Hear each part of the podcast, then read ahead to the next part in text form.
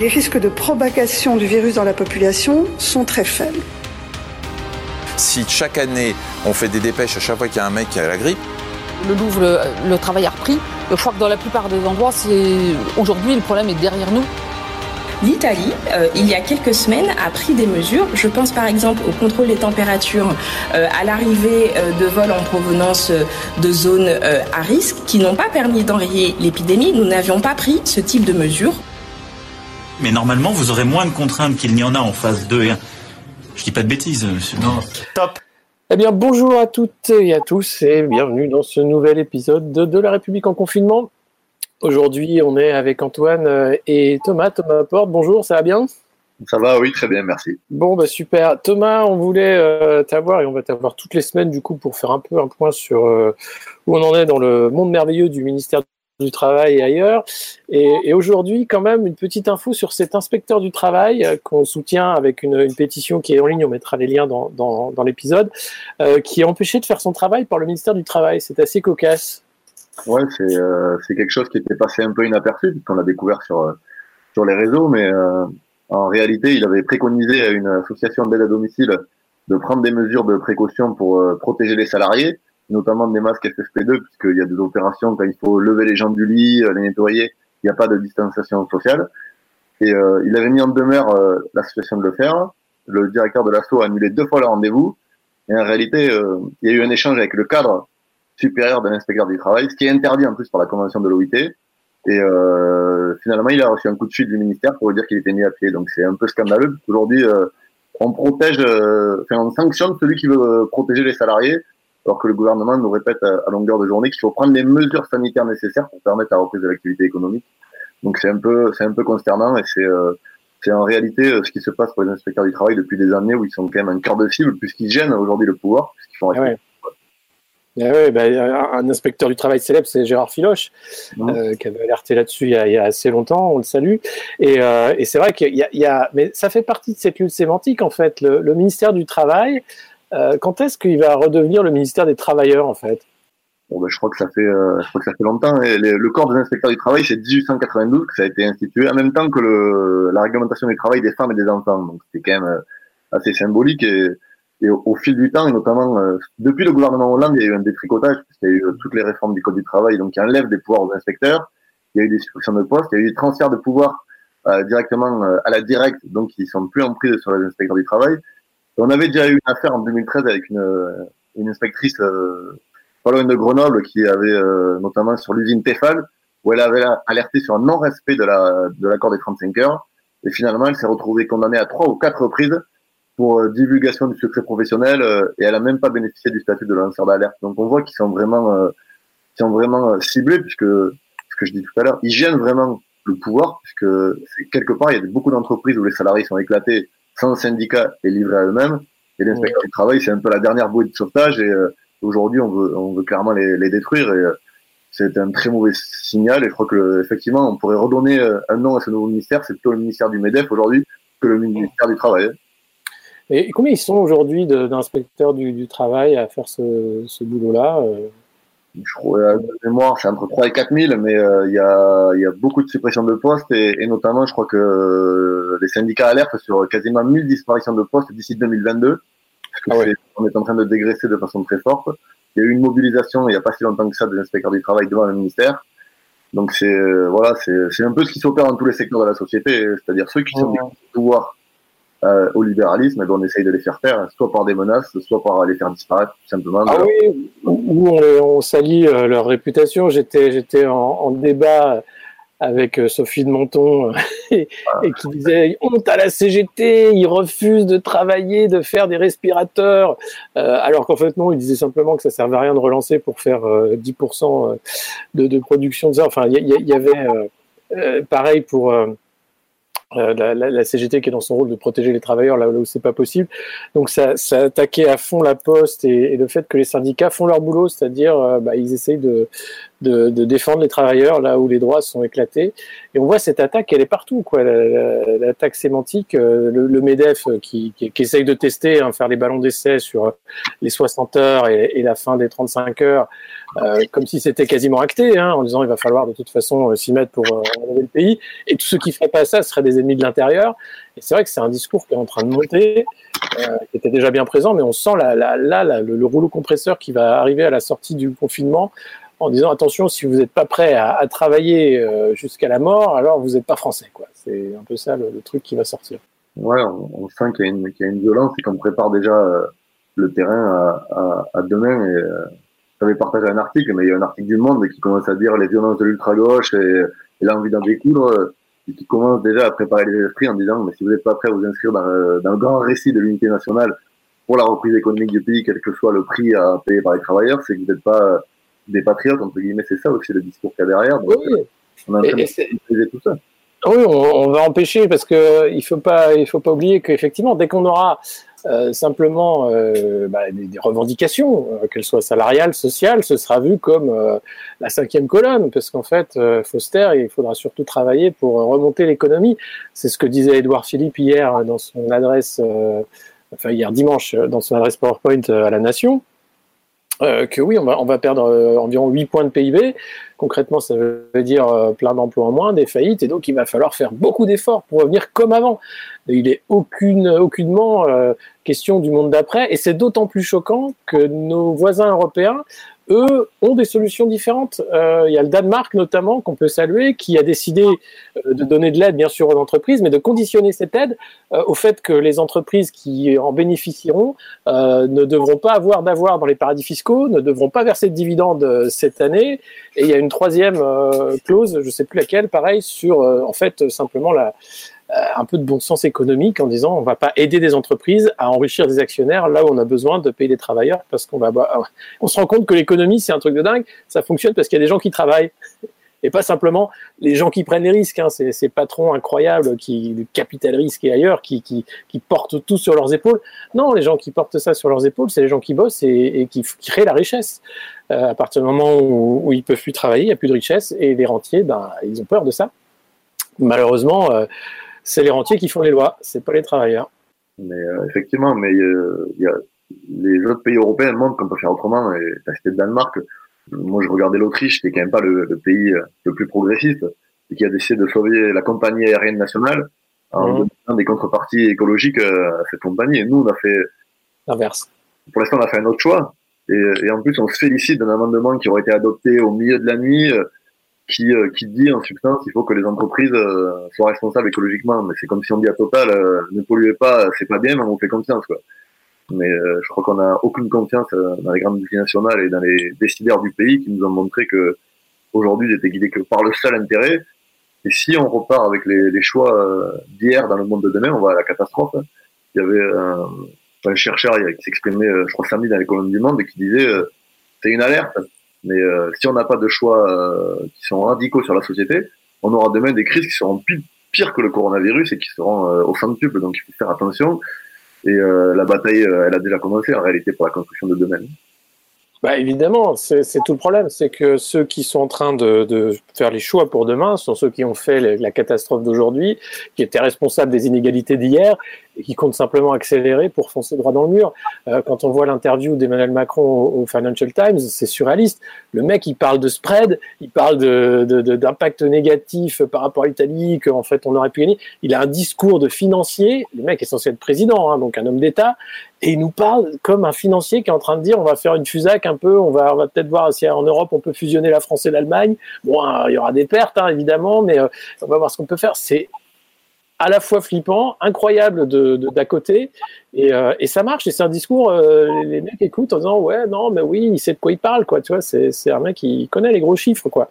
Non, la preuve, il est incapable de, de produire des masques quoi, de, de, lancer une production de masques avec des élastiques et du papier. on apprend qu'on on les aura bientôt et que c'est Cdiscount qui va aider en fait à livrer les, les, PME. Donc voilà, le, le, gouvernement, le plan de guerre, c'est bah, on a commandé sur Cdiscount. c'est super. Moi, j'admire leur constance à, assurer qu'ils sont les meilleurs dans, le, pire en fait. Avec des exemples à côté, où en Allemagne, ils ont testé massivement dans les EHPAD, etc. Il y a, d'autres exemples. Mais euh, comme, si euh, les exemples européens, c'était toujours dans le même sens C'était euh, regardez les Allemands, ils travaillent beaucoup plus que nous, ils ont beaucoup moins de retraite. Regardez, ils font des efforts. Mais dès que c'est question de montrer tout ce qui est autre, alors là, il n'y a, a, plus personne à côté, quoi. C'est dingue. Ce qui avait d'amusant hier, c'était le. Il a quand même clairement sous-entendu en disant notre stratégie, c'était la seule qu'on pouvait mener en fait. C'était une stratégie par défaut. Il l'a dit euh, à un moment donné, c'est passé. Je sais pas ce qu'on a pensé. Moi, je l'ai regardé assez religieusement hier. Alors aussi bien, je, bon, le, le, le, le, père Emmanuel Macron. C'était dimanche, c'était dimanche, tout à fait, tout à fait, avant-hier. Le, le, président de la République, j'ai beaucoup de mal à l'écouter parce que son, son, son, petit catéchisme là de béni oui oui, euh, bon, je, je n'y arrive pas en fait. Au bout d'un quart d'heure, je lâche. Aussi bien là, bon, le pauvre, euh, le pauvre euh, premier ministre, il était au charbon, il avait ses spécialistes, il avait son PowerPoint, il avait l'impression qu'il qu présentait un comité de direction, un plan de stratégie sur deux ans, quoi. Donc il y avait vraiment un côté euh, loose qui était assez charmant, je trouve. Après, les mecs, enfin, le type était quand même estomaqué qu'on ait réussi, et c'est un sujet que, que, tu connais bien Thomas, il dit c'est c'est quand même extraordinaire, on a déplacé 738 personnes en train. C'est, il était mais scié quoi. Le, mec est comme Premier ministre de la France. On a un, vieux système ferroviaire, ferroviaire pardon, qui a une, qui a une histoire. Euh, on a une, on a une certaine excellence sur ce sujet. Le mec était, mais il trouvait ça incroyable qu'on soit encore capable de faire ça, qu'on disait pas réussi à, à casser l'outil jusqu'à ce point-là. Je sais pas ce que tu as pensé de, de ce point-là, toi, Thomas. Moi, ça m'a fait sourire en fait. Ouais, parce que parce que nous, on, on maîtrise et on, ne découvre pas et au contraire, on porte tous les jours la richesse de, du service public ferroviaire. Et effectivement, quand un premier ministre vient te dire qu'on a réussi l'exploit de déplacer 700 euh, personnes, euh, en fait, on a fait les cheminots, ils ont fait leur travail, quoi. Et euh, donc c'est et c'est admirable, hein. je sais pas pour minimiser, excuse-moi, c'est pas pour minimiser, hein, mais c'est effectivement c'est le c'est ouais, c'est normal, on va dire presque. Tu vois ce que je veux dire? C'est surréaliste, mais c'est inquiétant d'avoir alors, euh, soit une mauvaise foi, c'est une méconnaissance quand même des infrastructures euh, de transport ou, ou de, de, quelque autre sujet de ce pays. Quoi. C'était un peu cette conférence de presse, elle était un peu, euh, on a tenu deux heures et quart pour nous dire il y a rien à voir, circuler quoi. Ouais, c'est ça. Un peu particulier. Euh, moi, ce que j'ai aimé beaucoup, c'est Olivier Véran qui a dit écoutez les masques, ces masques, virgule, vous les verrez bientôt. C'était genre waouh Mec, ça existe, on va bientôt voir des masques, c'est un truc de dingue. Et, et puis, ce qui avait drôle, c'est que c'était, il y avait les gestes barrières, c'était en dernière position des gestes barrières, en disant, il n'y a pas encore de consensus sur le, le, le véritable usage du masque, hein, la véritable valeur du masque. Par contre, ils vont être obligatoires dans les transports en commun. On n'est pas sûr que ça serve à quelque chose, on va les rendre obligatoires dans les transports en commun. Mais bon, enfin voilà. Euh, on parlait de la, la, casse de la SNCF euh, qui, a, qui, a, eu lieu. Euh, il y en a une en ce moment dont on parle pas assez, je trouve. C'est quand même Sophie Boissard, qui est la directrice générale de Corian, le groupe des EHPAD. Sophie Boissard, il faut savoir que c'est une énarque, hein, un peu comme tous ces gens là des premiers de cordée, qui se fait rémunérer avec un fixe de 450 000 euros par an, avec un variable de 427 500 euros rien qu'en 2017. Avec euh, en 2017, elle s'est prise 62 500 actions euh, sous condition de performance à 27 euros l'action. Et dans les dans les établissements coréens, bon bah il y a le drame qu'on connaît avec tous les morts, mais surtout on a appris que bah il y avait qu'un litre de jus d'orange pour 20 personnes et qu'on supprime les petits paolets parce qu'ils coûtent trop cher à 30 centimes et que cette brave Sophie Boissard, eh ben quand même, elle a eu un, un, rôle non négligeable dans la casse de la SNCF. Est-ce que toi, tu avais eu affaire à elle, Thomas, quand elle était euh, dans la, la, patronne de Gare et Connexion. Ce, ce, ce truc merveilleux, non?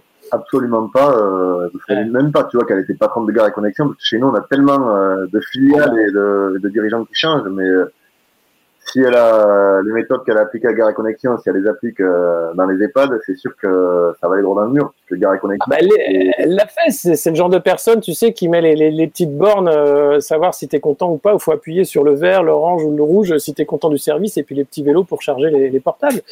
Euh, c'est ça, hein, c'est ouais, ce genre de. J'ai découvert euh, en lisant, parce que l'idée fait un gros papier sur ça ce matin, où il parle d'elle, et puis donc ils égrènent le nombre de morts par établissement. Et il termine ouais. en disant qu'à l'époque de la grippe, il y a quelques années, il y avait déjà eu euh, un EHPAD à Lyon où il y avait eu 13 ou 14 décès. Et la stratégie mmh. du groupe coréen, ça avait été de changer le nom de l'établissement, en fait. les gens, donc il y, a la même, il y a la même adresse, le même numéro de téléphone, ils ont changé le nom de l'établissement pour pas faire référence à ce qui s'était passé à l'époque. Il y avait eu une enquête. Comme, euh, comme l'UMP. C'est la stratégie gagnante de l'UMP. surréaliste, quoi. Mais euh, À chaque grosse affaire, on change de nom. C'est ça. La, la- la générale des eaux. Non, euh, Vivendi, c'est mieux. Arriva, Allez, Arriva, Arriva qui est revenu, Arriva. qui est devenu euh, Oreno ou je sais pas quoi, Oreo. Je, on Arriva. plus. Euh, ouais, tu sais plus. Les On mecs se plus. planquent. Non mais c'est génial, les mecs se planquent. Non mais là ils peuvent pas se planquer. Euh, c'est beau quoi. On connaît en plus comme comme c'est les sociétés cotées, on, on sait très bien combien ils s'en foutent plein les poches.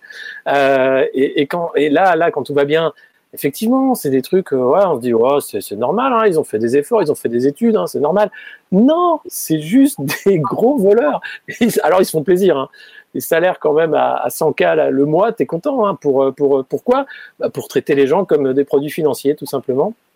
Et ça, c'est le monde d'après qu'on nous prépare, quoi. C'est ces gens-là qui, qui vont être à la manœuvre. Moi, il y y a un mec, euh, il faudrait qu'on s'intéresse à lui. Chez Thomas, tu, tu commences à faire pour le monde moderne des petites fiches, des portraits euh, de, de- de- des uns et des autres. C'est le monsieur déconfinement. Euh, je sais pas si Jean Castex. Jean Castex. Je pense qu'il pourrait faire l'objet d'une fiche, euh, Jean Castex, parce que quand même, euh, c'est aussi un bon, c'est un, je pense que c'est un, un Delevoye en puissance. Euh, si on creuse un peu, le, entre le conflit d'intérêts, entre déclaré, pas déclaré, entre, euh, parce que le mec, il, il palpait 200 000 euh, par an d'organismes publics, de tickets de présence, de trucs comme ça, et euh, je pense que ce serait pas mal de lister, de voir un peu qu'est-ce qui nous prépare ce monsieur déconfinement qui apparemment est un grand, Serviteur de l'État. grand serviteur d'État, oui, ça on n'en doute pas, et, et- et diplomate, et diplomate. Extrêmement diplomate. voilà, les, profils des premiers de cordée, c'est toujours un plaisir. Euh, ouais, donc voilà. Et puis, euh, euh, bah, qu'est-ce qu'il y avait d'autre dans cette dans cette dans cette présentation PowerPoint Il y avait le fait aussi qu'on ne sait pas trop en fait le virus. On, connaît des trucs, mais il y a plein de trucs qu'on connaît pas. Donc, euh, va falloir vivre avec, en gros, en attendant un vaccin, pas avant fin 2021 apparemment, si tout va bien. Et, euh, et, et, et euh, sur le incubation, euh, viralité, mutation, enfin, on ne sait rien de ce très peu, très peu de ce virus. Quoi. Non, mais c'était euh, c'était assez inquiétant parce que soit c'est de l'impréparation que j'aurais ce que je préférerais, Ouais. la, de l'inconsistance et euh, pour ne pas dire de la nullité, donc c'est quand même plutôt inquiétant parce que en réalité ce sont quand même eux les décideurs, ils sont aux affaires, donc euh, notre santé, notre sécurité collective, elle dépend quand même de leurs décisions. C'est plutôt- Absolument. plutôt préoccupant, mais euh, faut qu'effectivement, ce qui illustre le mieux ça, c'est la, c'est la question des masques. Quand on voit, quand on nous explique qu'en 15 jours, on a augmenté la production euh, d'un million de masques, qu'on se félicite du point aérien, alors qu'on sait vraiment que c'est en dessous de ce qu'on pourrait faire, et que le jour où il fait cette conférence de presse, dans le Val-de-Marne, il y a le plus gros, euh, le plus gros avion du monde qui se pose avec euh, 8 millions de masques, je crois, à destination des entreprises privées. Donc, Oui. euh, donc on voit quand même la priorité. Et puis euh, on nous explique euh, le masque obligatoire dans les transports, faut faire attention parce qu'il y a une, il y a un courrier qui a été fait par, euh, par, j'allais dire par Pépi, mais non, par Farando maintenant, c'est par les, grands patrons des entreprises de transport publiques ou privées françaises qui demandent le, masque obligatoire dans les transports. Donc jusque là, ok. Mais en réalité, pour ne pas respecter la distanciation sociale, parce qu'il faudrait mettre plus d'agents, ça coûterait de l'argent public, ça permettrait pas de regagner les marchés. Et donc en fait, le masque, ça serait leur empare à tout. Donc on va entasser les gens. Alors faisant des masques. parce que ça leur, euh, ça leur permet de pas respecter euh, le reste. Donc c'est totalement fou. Et malheureusement, euh, hier, Edouard Philippe, il a un peu répondu favorablement à ça, puisqu'il dit dans les transports, le masque obligatoire, parce qu'on peut pas respecter certaines distances. Mais euh, l'OMS, ouais. C'est dit que le masque ne, ne, ne, ne dispense pas des gestes barrières, donc c'est totalement fou les décisions qui sont en train d'être prises. Et eux le disent, euh, disent également, en disant attention, les gestes barrières, mieux que le masque. Sauf dans les transports où, bon, bah, débardez-vous, hein, parce qu'il va falloir vous entasser comme d'habitude. C'est dingue. Cette gestion-là, quand même, avec. euh, il y avait encore la porte-parole euh, qui parlait sur France Info pour dire que, ouais, euh, euh, c'est vrai, il y a eu des petits soucis logistiques, hein. il y a eu des petits ratés. C'est mignon, c'est mignon, mais ça sur le dos de la logistique. Moi, je l'ai senti, euh, notre Premier ministre, particulièrement. Il je le sens anxieux. Je, je le sens, euh, je le sens anxieux. Euh, en toute humilité, il a répété au moins 50 000 fois en toute humilité. Il a intérêt. Il pas À de nombreuses euh, reprises, il- ouais, à de nombreuses reprises, il a, il a épousseté son crâne chauve qui était, qui était, qui était, qui était transpirant. À la fin, il avait, il avait- il avait pas la même, voilà. Et, et non, il- enfin, ils ont, ils ont, ils ont strictement rien annoncé. Sinon, si ce n'est quand même qu'on risquait l'effondrement de la nation. C'est quand même Oui, étonnant c'est comme, vrai, c'est vrai. Qu'on était, qu'il fallait se battre pour Voilà. Tu sais, c'est- les, les Anglais ont un terme pour ça, c'est manage expectations. C'est il faut, il faut gérer les attentes en fait. Donc il faut toujours euh, parler du pire pour que même si le pire arrive, bah, finalement ça paraît être mieux que le pire. Donc l'effondrement de la nation, là tu peux pas faire pire. Tu dis voilà, là il y aura plus rien, le, chaos. Hein, moi le chaos disait Emmanuel Macron. Bon bah on voit, on, est- on voit à peu près où on est, on est entre les deux. Hein. Ben, et ben là ils te disent après ça, vous verrez, on a géré comme des comme des top managers. Euh, vous plaignez pas les masques, les masques vous les verrez bientôt. Hein. Et puis euh, et puis Olivier Véran qui a dit quand même, euh, c'est vrai que le confinement quand on est sans domicile, c'est plus compliqué. Ça- Merci, Merci Olivier. merci, super. Et, et rappelez-vous, c'était une promesse hein, de- d'Emmanuel Macron, une fois élu, hein, de ne voir plus personne dormir dans la rue à la fin de l'année. C'était en 2017, il avait dit ça en juin, juste après son élection. On est euh, juste en 2020, hein, et ils sont encore nombreux à ne pas être confinés parce qu'ils dorment dans la rue. Qu'est-ce qui s'est passé? Et, et, et pour co- continuer sur le, le, le petit, le- leur gimmick habituel, mais bon, c'est toujours facile de, de ricaner, c'est le nombre de numéros verts qu'ils ont ouverts. Il y a encore, hier, il y a encore trois plateformes dont ils ont, voilà, alors qui sont peut-être efficientes et qui sont utiles, j'en sais rien, mais c'est toujours drôle, cette, euh, une problématique, un numéro pas, vert. Mais voilà. il y, a- il y a quand même, ouais, ce serait bien d'avoir un recensement du nombre de numéros verts qui ont été ouverts depuis le début de ce quinquennat, et s'ils sont tous encore en fonction, ou si certains ont déjà été débranchés en fait. J'espère que ça Euh, euh, en France en plus. Oui, en France. Alors je sais pas, ouais, euh, comment ça marche, mais euh, c'est vrai que c'est. euh, et est-ce qu'il y a un numéro vert des numéros verts comme il y a eu un Grenelle des Grenelles? Un Grenelle des numéros verts. Est-ce qu'on peut une plateforme? Alors ce numéro vous donne accès à tous les numéros verts, non surtaxés du gouvernement. Ils sont pas, ils sont pas trop étendus sur la, sur la question du tracking par contre. hein. Non, très ils court. ont été très court parce que le débat arrive. Mais alors, le, le débat est simple là-dessus. Ça ne sert à rien. Sans Oui, test, Gilles Legendre, non, si. ça ne sert à rien. Ça- Oui, alors Gilles Legendre a dit que euh, il y, y aurait un débat, mais que le vote ne servait à rien. Ouais, c'est extraordinaire. Tu l'as vu ou pas ça Ouais, je l'ai vu, ouais. Putain. Il t'explique que Parce rien.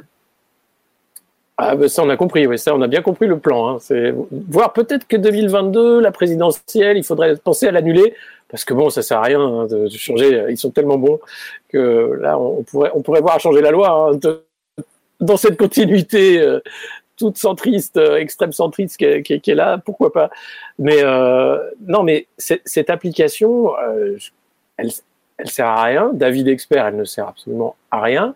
À partir du moment où on n'est pas testé. Parce que ça sert à quoi de savoir que tu peux être en contact de quelqu'un qui l'a eu si tu peux pas te faire tester? En étant asymptomatique L'idée de tester euh, seulement les symptomatiques fait que l'application, elle, elle est caduque, elle ne sert à rien, sauf à faire un test de tracking, effectivement, de tracing, euh, alors on joue sur les mots, euh, de, de, de, de, contrôle euh, des, des populations, enfin contrôle numérique du déplacement des populations.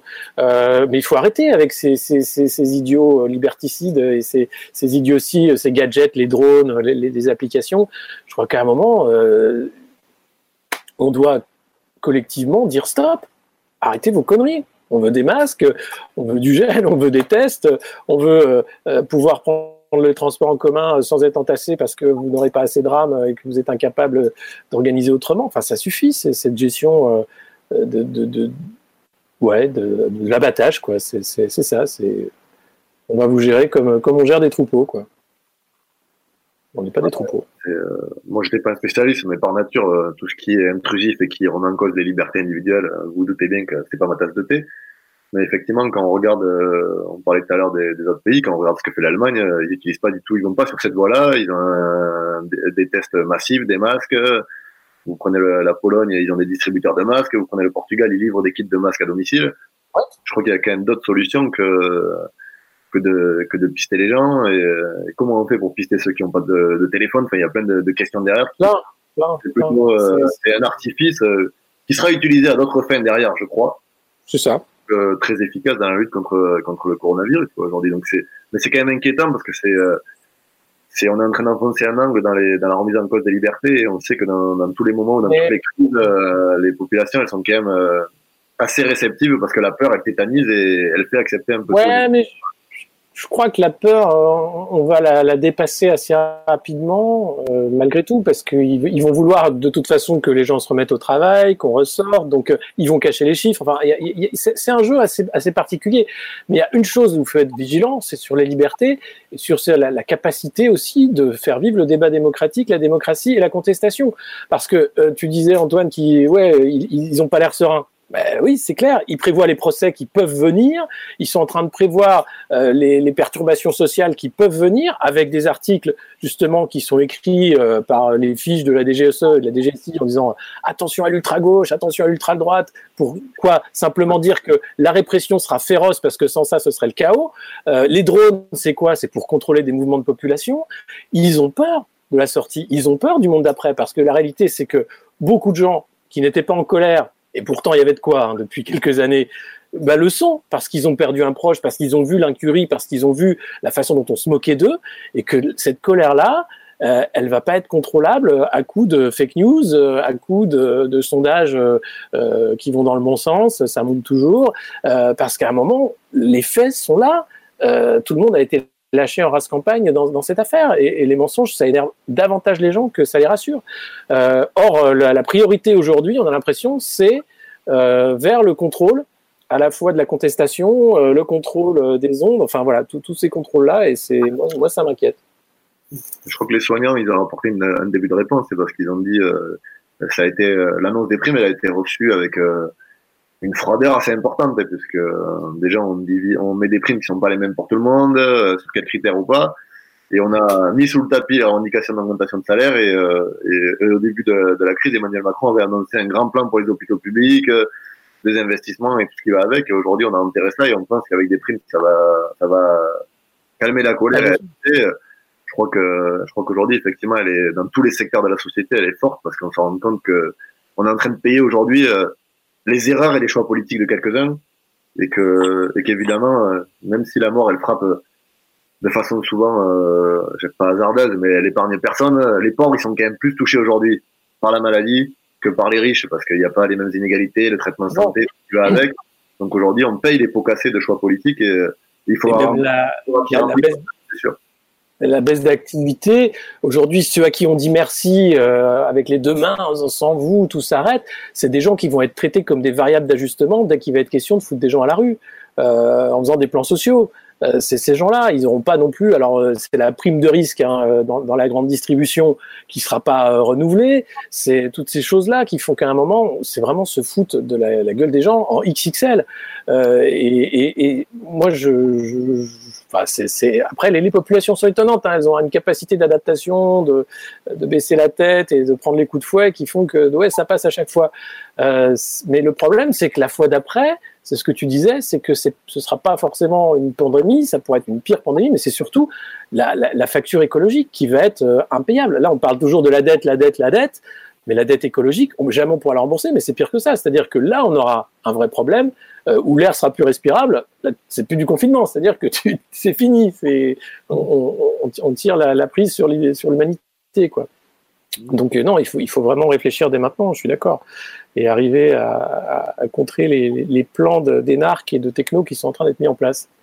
Juste, juste un truc qui m'a attiré l'attention, j'ai vu que pas mal l'ont relayé, c'est que Sanofi s'est euh, gargarisé Oui. sur FM d'offrir euh, 100 millions d'euros euh, aux hôpitaux et aux EHPAD comme si c'était un geste euh, Et aux startups, attention. et aux startups, ouais, parce qu'il y a écrit hôpitaux et EHPAD entre autres. Donc Ouais. derrière, on verra la répartition, mais en plus, 100 millions d'euros, effectivement, pour celui qui regarde de loin, ça peut paraître, c'est une grosse somme, euh, c'est- pour des gens qui ont des salaires extrêmement faibles, 100 millions d'euros, c'est, euh, voilà, c'est, c'est, c'est waouh. Mais en fait, quand on sait que dans le même temps, Sanofi va, va filer 4,4 milliards de dividendes aux actionnaires, plus que l'an dernier. Oui. C'est, que, euh, c'est, euh, on a eu le même cas avec Bernard Arnault qui dit je renonce à deux mois de salaire, euh, donc 250 millions Ouais. d'euros, et euh, qui derrière touche le jackpot en rachetant des actions. Total, Total a fait la même chose. Pareil, 3 3,8 millions milliards aux, aux actionnaires et des bons, des bons essences pour les soignants. Mmh. Donc au bout d'un moment, je pense que t'as raison, t'as raison. Les gens ils sont pas dupes et ils le voient tout ça. C'est euh, Ils le voient, mais tu as quand même un tissu de, attention, euh, sans les riches, les pauvres seront encore plus pauvres. Attention, euh, c'est les champions qui font ça, mais qu'est-ce que vous ferez quand il y aura plus d'entreprise Attention, c'est normal aussi de récompenser, nanana. Vous avez qu'à prendre des actions aussi. Euh, non, c'est du délire, quoi. Là, on est vraiment dans un modèle qui est, qui est en train de vivre sa fin, mais qui a du mal à gérer l'après, parce que l'après, ça veut dire que ceux qui s'en sont foutus plein les fouilles, ben ils ont plus rien si on si on arrête. Le luxe, ça va être compliqué. Hein. Euh, dire que déjà ils sont un peu honteux hein, quand ils ont leur yacht, leur maison et tout, ils se cachent un peu. Ça, ça vit bien caché un milliardaire. Là, va falloir vivre encore plus caché. Euh, je sais pas si tu as vu, il y avait le, le quartier de, de, de, millionnaires vers Saint-Tropez où Bernard Arnault a une villa euh, qui a eu droit à des tests euh, sérologiques particuliers avec un labo qui a fait des tests pour les résidents, hein, donc une soixantaine de résidents. Alors, soit disant que c'était pour une expérience qui devait remonter, machin. Non, les mecs, ils se sont juste payés des tests pour eux. Euh, derrière leur, leur villa, euh, donc parce qu'il faut surtout pas que, voilà, comme tu disais, ceux qui vont le plus souffrir de cette crise sanitaire, c'est évidemment les plus démunis, comme d'habitude. Faut pas rêver. On n'a Mais... on a, on a pas de, on n'a pas d'analyse chiffrée aujourd'hui parce que je sais pas si on fait ça nous en France, mais quand tu regardes un peu ce qui se passe aux États-Unis, tu vois les populations ouais. euh, noires et hispaniques qui dans certaines villes représentent 20% de la population et qui, sont, qui, qui accumulent 80% des décès, euh, ça fait peur. Quoi. Ben voilà. Euh, je sais pas. Ouais, qui, qui, sont déjà touchés par l'obésité, par euh, ouais. le problème de malbouffe. Enfin voilà, c'est, c'est, cette crise sanitaire aussi, elle est pas. Le, le, virus, c'est juste un révélateur mmh. des profondes inégalités qui existent déjà et qui font que ah oui, aujourd'hui, ça tient parce que on, on compte sur les, bah ouais, les, les pas les premiers de cordée. Et bon, ceux-là sont planqués et, et, ils attendent que les dividendes tombent. nous, nous, nous, sur la ville de Champigny, on a mené une action parce que, comme c'est un révélateur, eh bien, effectivement, il y, a, il, y a plein de, il y a plein de choses qui ressortent. Il y a beaucoup de familles, le, le premier repas, c'est la cantine. Mmh. Donc déjà, là, tu plus les cantines, donc ça, ça commence à être difficile. Et qui n'arrivent plus à bouffer. Ouais. Donc en quatre jours, on a, on a distribué gratuitement euh, quasiment 9 tonnes de, de paniers repas à destination des populations qui n'arrivent pas à se nourrir. Quoi.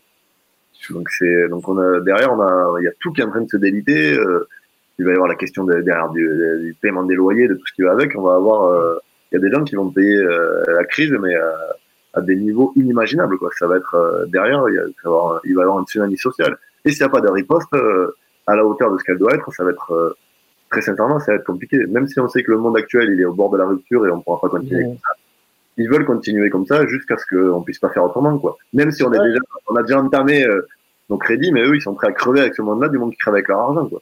C'est un peu ça le problème, effectivement. Bah écoute, on va. C'est bien pour ça qu'on critique aujourd'hui qu'il n'y a pas de, il y a pas de temps d'union nationale. Faut arrêter les conneries. Euh, non, on reste dans le, le, le débat parce que euh, ce serait imposer un choix contre beaucoup d'autres. Euh, alors qu'il va falloir effectivement faire preuve de solidarité, faire monter les communs et arrêter avec ces discours. Et puis, euh, je suis désolé, euh, rien maintenant ne justifie qu'une patronne d'EHPAD soit payée 500 000 balles par an pour priver ses, locataires bah, de, des soins essentiels parce qu'ils sont traités comme de la merde, parce que ça manque de moyens, il n'y a pas assez de soignants, parce que voilà, on n'est pas foutu de mettre 30 centimes pour des petits pains au chocolat le matin.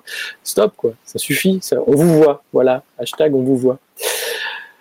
Bon, ben c'était, c'était, c'est voilà, hein, c'est un peu où on en est, euh, état des lieux.